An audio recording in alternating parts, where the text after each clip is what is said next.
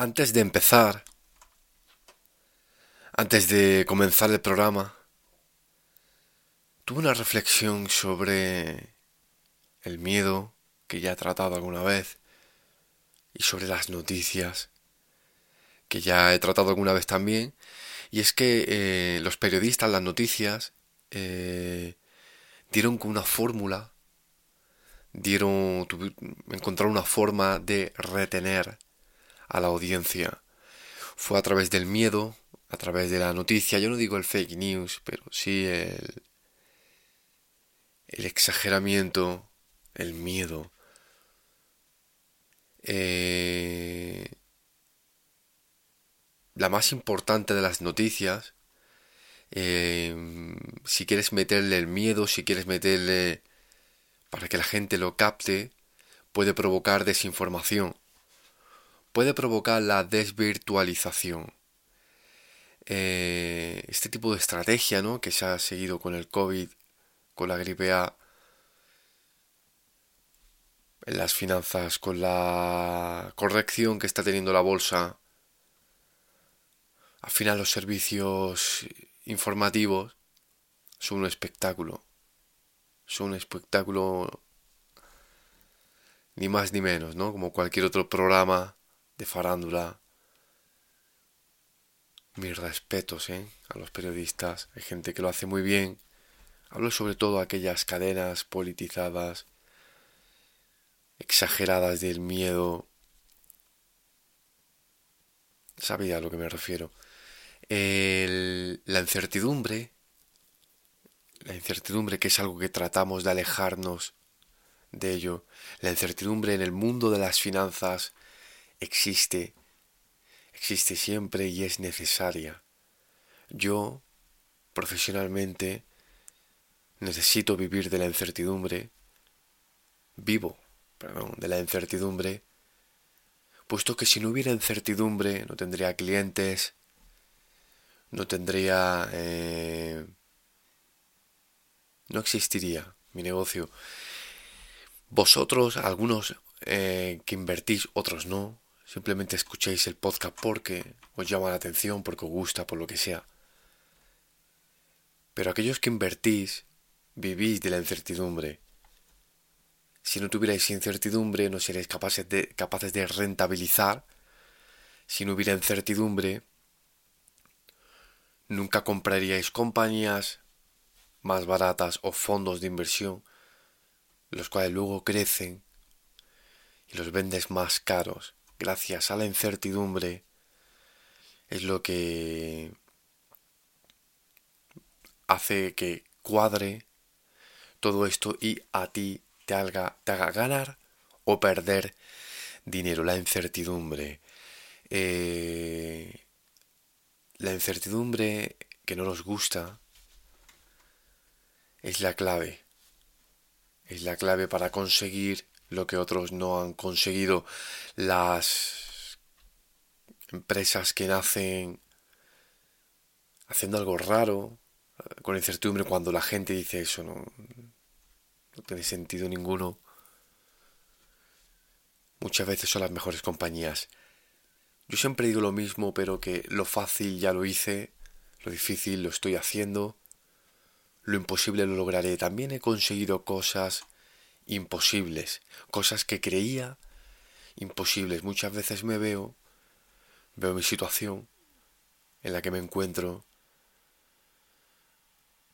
y digo, joder, esto hace unos años para mí era imposible. Y para conseguir todo eso he tenido que alejarme del miedo.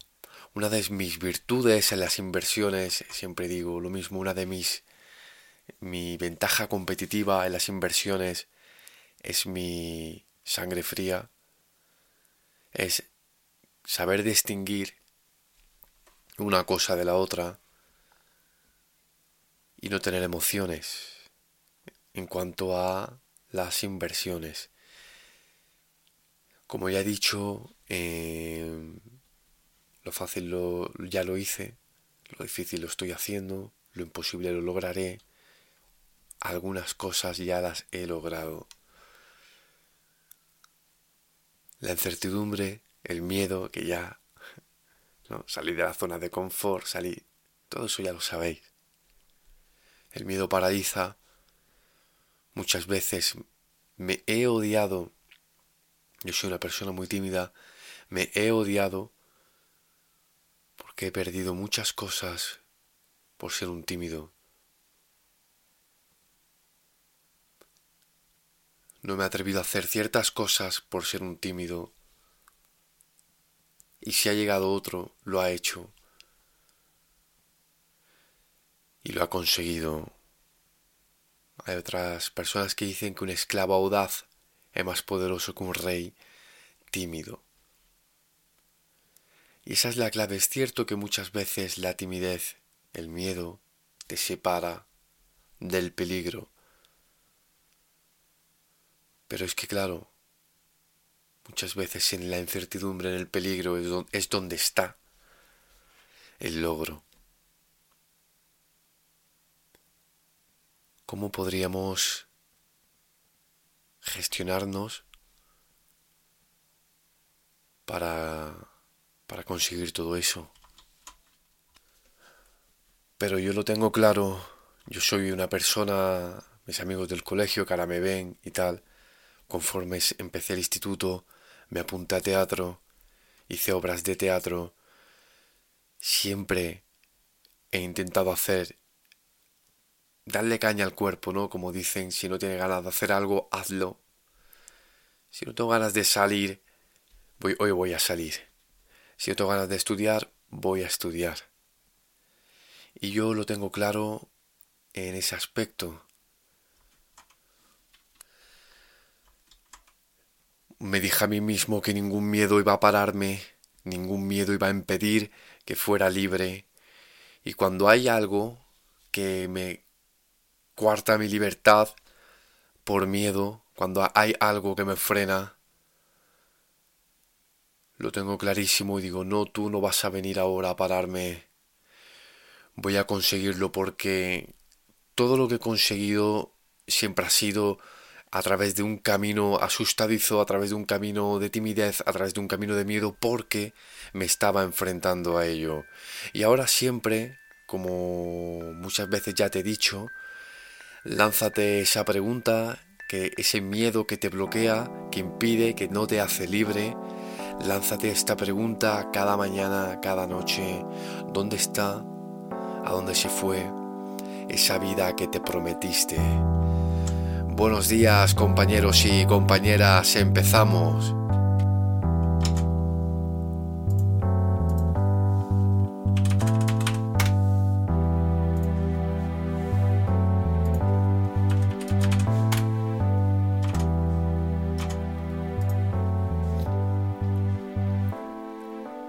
Hola, ¿qué tal? Soy Dani Soñora, coach financiero. Bienvenidos a Salvados por la Bolsa, un programa más, un podcast más, una semana más.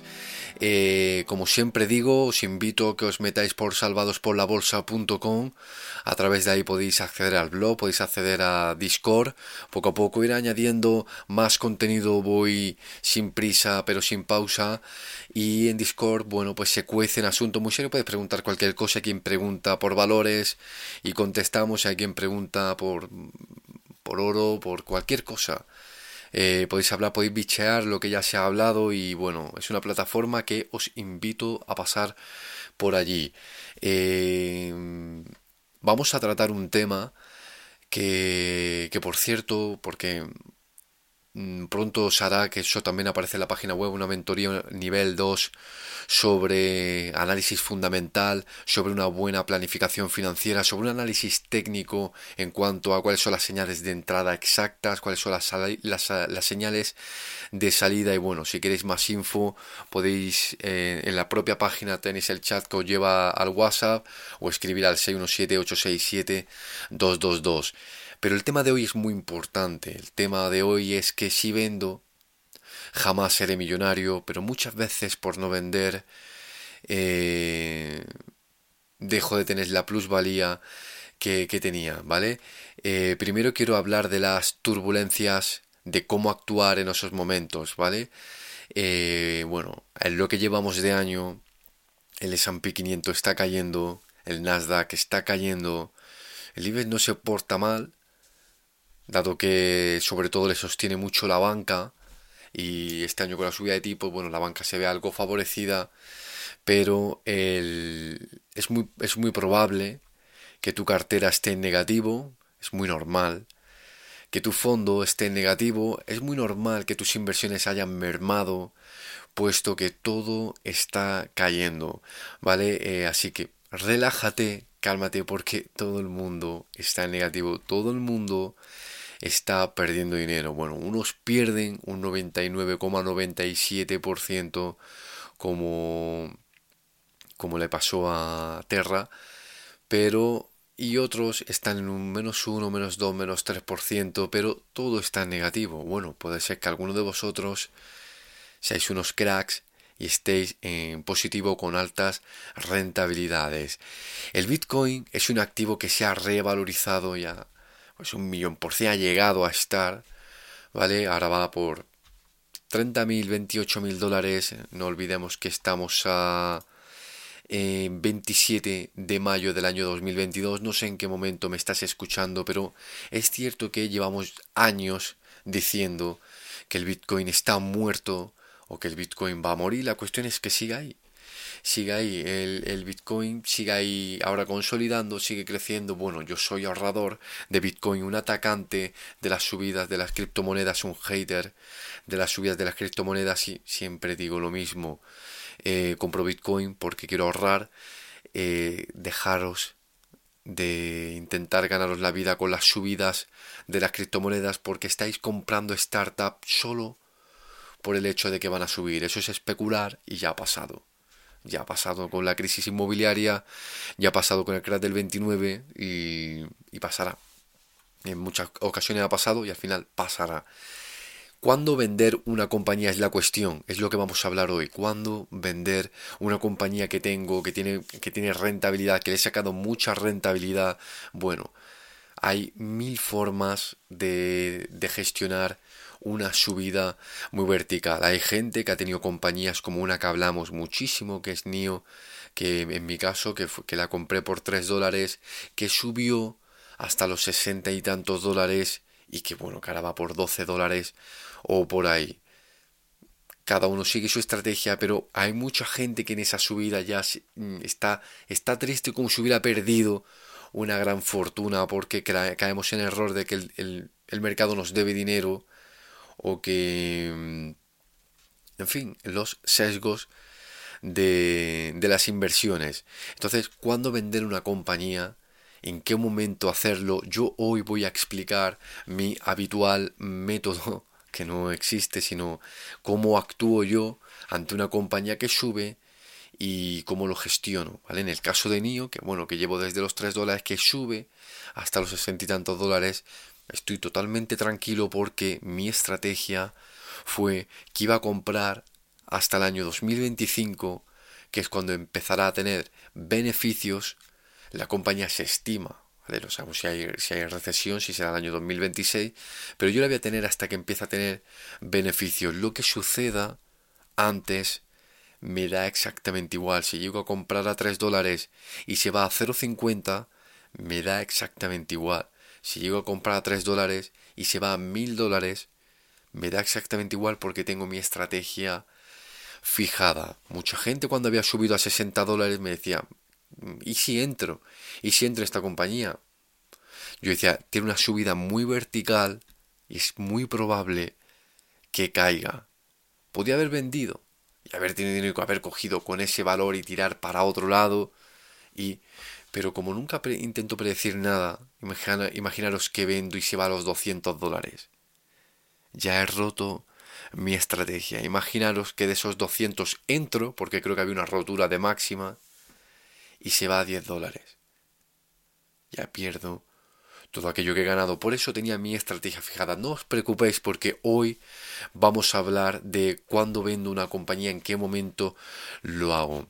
Eso es justo lo que nos impide ganar una gran suma de, de rentabilidad. Vamos a decir, ¿vale?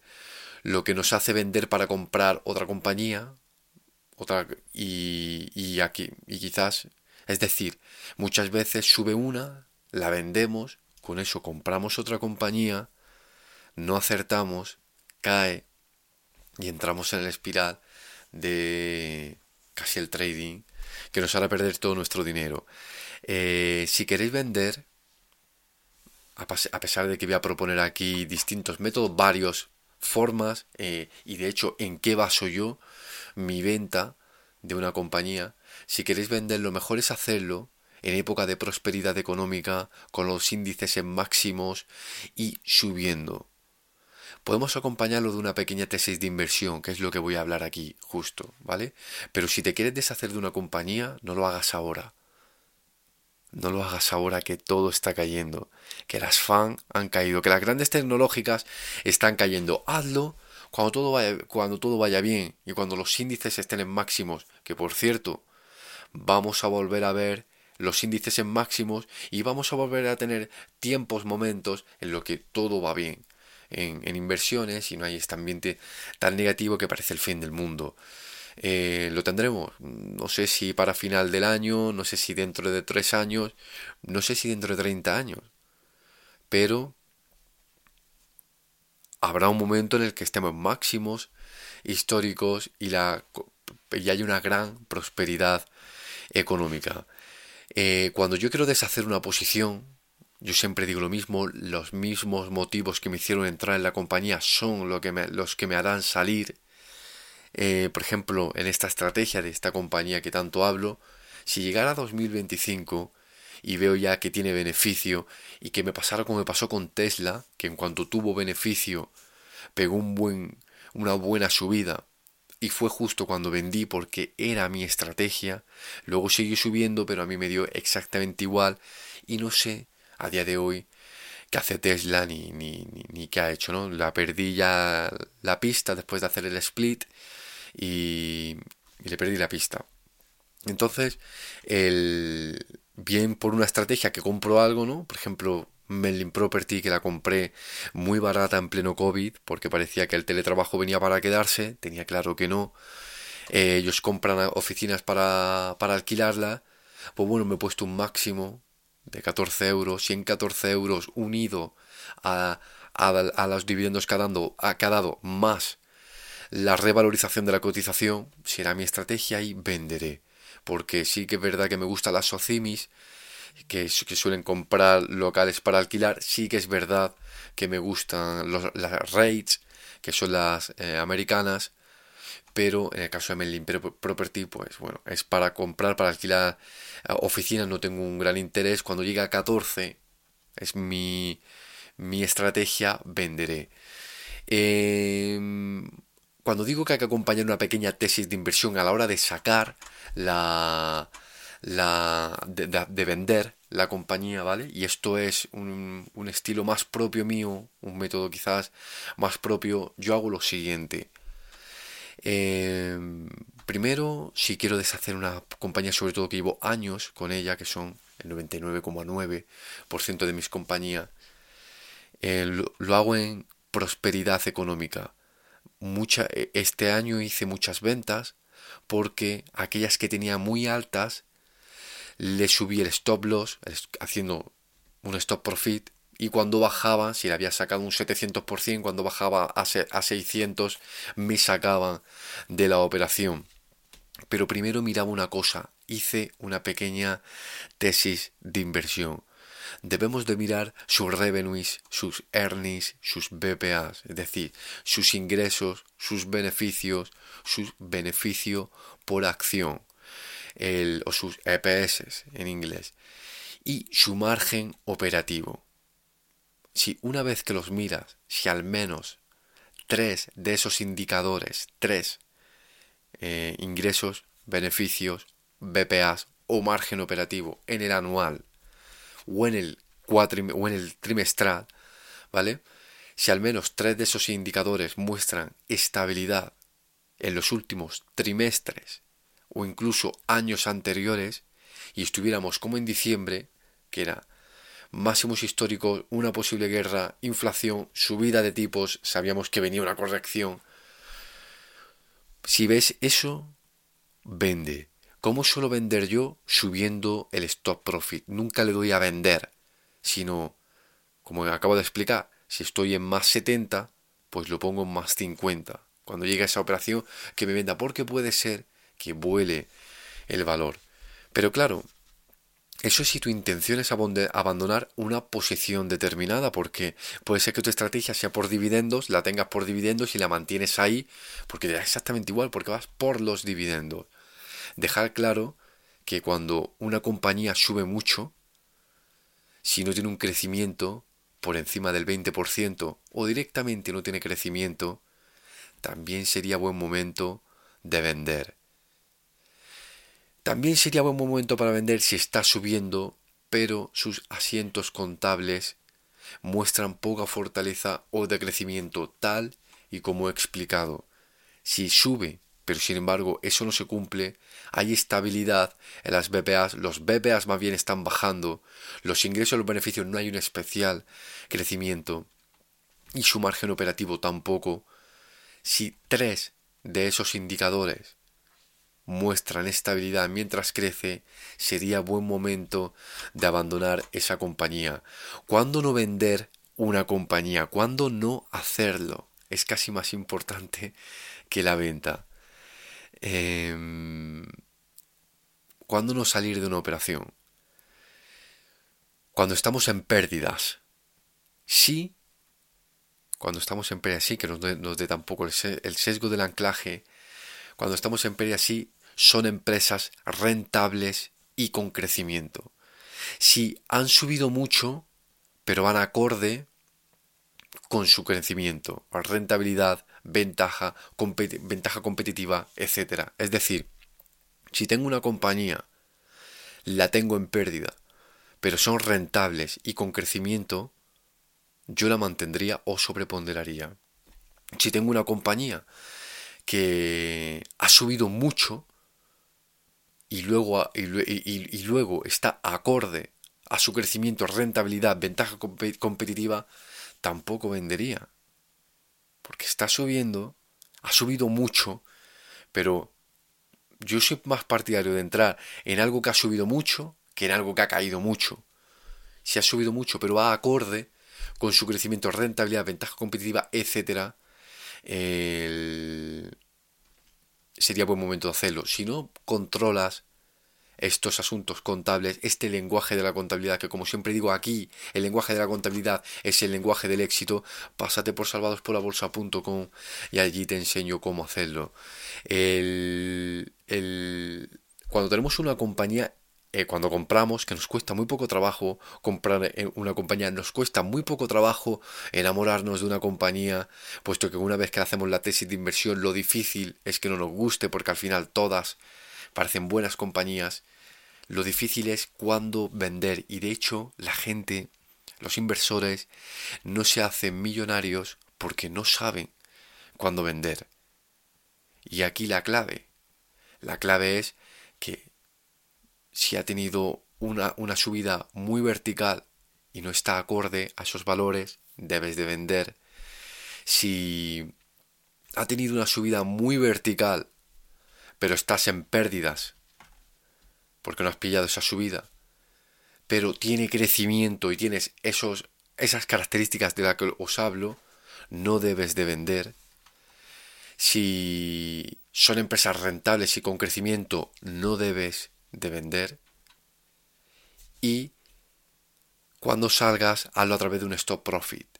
Sube la rentabilidad y dice, cuando me saque de este nivel, hazlo. Por eso siempre vuelvo a lo mismo, saber lo que se tiene, conocer el lenguaje contable y, e interpretarlo, es lo que te va a llevar a tomar buenas decisiones. Ha habido compañías que he tenido durante muchos años y he dicho, joder, ahora tengo que venderla porque creo que ya, ya está bien, y, y creo que ha llegado a su fin. Creo que ha llegado a su fin porque ya los BPAs no están aumentando, está un poco estancada, como le pasaba a Facebook el año pasado que ya lo hablaba en máximos, cuando todo iba muy bien, cuando todo no paraba de subir, yo decía, me estoy lo diciendo incansablemente, con lo que odio eso de o oh, lo dijo, lo dije. Y ya lo llevo diciendo varios programas, lo llevo diciendo varias veces en Discord, pero es que es la clave para que entendáis las inversiones. En esa, en esa época de, eh, de índices, eh, los índices, índices en máximos de prosperidad económica era, es, es un gran momento para vender, pero no somos capaces de, de identificarlos. Por eso yo ahora sé de gente que abrió un fondo de inversión en enero y ahora lo tienen pérdidas y ya quiere venderlo a pesar de que le hablo del largo plazo, de que le hablan, de que comentan, de que conoce el largo plazo y dicen, es que en octubre está viene lo peor, es que vamos a pasar hambre, es que lo peor está por llegar. Pues siempre digo lo mismo, es quizá ese ambiente, es quizá este ambiente el que comprar cuando todo el mundo vende porque la gente no está parando de vender. Incluso gente que tiene claro que no va a vender, duda si vender. Y cuando todo va bien, que, que, está viendo que todo el mundo gana dinero es cuando no hay que entrar y cuesta mucho trabajo tener esa paciencia y esperar a veces años. A veces años. El, en cuanto a ese tema. Y aprovecho para, para hablar de una compañía, llevaba tiempo sin hablar de alguna compañía, aprovecho para hablar de, de ExxonMobil, eh, XOM, ¿vale? Una compañía bueno, del sector del petróleo y del gas, no voy a entrar en grandes, en grandes detalles, que tengo en cartera y que, bueno, como siempre digo el disclaimer, no son recomendaciones de inversión, tan solo es mi diario de inversión y que acaba de hacer una rotura de máximos y es muy probable que le invite a llevar máximos históricos. ExxonMobil es una, es una compañía que llevaba una tendencia alcista muy buena hasta que llegó aproximadamente el año 2012 o por ahí que empezó a tener una tendencia bajista y el COVID, la época del COVID se hundió la compañía, sobre todo con el petróleo negativo y tal, bueno, ese, ese tipo de noticia que la hundió más todavía fue lo que me hizo entrar a mí en su momento y bueno, empezó ahí una subida súper vertical en tan solo dos años, una subida que pasó desde los 30 dólares hasta los 90 dólares, multiplicando por dos su valor. Acaba de hacer una rotura de máximos que invita que pueda atacar su máximo histórico que se encuentra pues si miro aquí unos 102 dólares. Pero claro, es una compañía que mm, me aproveché. Eh, estamos hablando de un corto plazo, estamos hablando desde el año 2020, están solo dos años. Me aproveché de esa noticia que la hundió más todavía en el petróleo y, es una compañía que quizás quiero deshacer posiciones. Al haber una ruptura de máximos, es muy probable que siga aumentando. Bueno, es una de las joyas de mi, de mi cartera, pero bueno, tiene un, ligero eh, eh, crecimiento mm, en cuanto a los cash flow, pero hay algo que me chirría. Hay algo que me chirría. Tiene una deuda muy saneada y tal, pero en el balance cada vez tiene menos. En los ingresos, bueno, mm, está retomando las posiciones porque 2020 le fue muy mal, pero mm, si me meto en sus estados financieros veo que los BPAs son muy dispares, sobre todo debido a los años que ha vivido, ¿no? Eh, tuvo de crecimiento, tuvo un de, crecimiento, pasó a negativo a través del año 2020 y ahora ha saltado a positivo sus BPA, su EPS, como quieras llamarlo, debido al a cómo está el petróleo, en fin, etcétera, y el gas, ¿no? Con lo cual es una compañía a la que quiero salir. Es una compañía que quizás quiera vender. ¿Qué pasa? Que esta rotura de máximos le ha podido dar mm, alas. Bueno, pues he, he, comprobado las, la, lo que tengo que comprobar. He visto cosas que no me han gustado. Cierto crecimiento. He visto por lo que ha crecido. He visto por lo que bajó en su momento y ahora le va acompañado de una subida muy vertical. Pues muy sencillo, le he subido el stop profit al que creo que es un soporte, un soporte clave que podría ser los 77, 78 dólares y cuando baje de ese valor a mí me sacará de la operación. Puede ser, es un margen, un margen de seguridad, que aquí es donde intervienen todas esas palabras que la gente lo utiliza para el trading y no es para el trading, es aquí donde se emplea. He dejado un buen margen de seguridad, por lo que si bajara de 76 dólares, que ya le saca una gran rentabilidad, me sacará de la operación. ¿Vale? Debido a que he visto una subida muy vertical en dos años, no acompañado de su crecimiento, sí acompañado de su crecimiento por, puesto, porque, se ha puesto lo, lo que trabaja por las nubes y cuando cayó estaba en negativo, pero seguramente venga una cierta estabilidad acompañada a esta subida vertical. He aquí un ejemplo de cuándo vendo yo una compañía y en qué momento lo hago y en qué me fijo. ¿Vale? Así que el bueno, esta es la, el particular método que yo tengo para no caer en, en precisamente la acción que, te, que, que, no te, que no te deja ser un millonario, por decirlo de alguna forma. Y bueno, quería terminar el programa porque me quedo sin tiempo. Quería terminar el programa, el podcast, eh, lanzando la introducción del miedo con, con el presente y es lo que os digo, no, no olvidéis que cuando todo el mundo tiene miedo es cuando hay que actuar, que puede ser que llegue una recesión o puede ser que no sea el momento de actuar para conseguir grandes rentabilidades.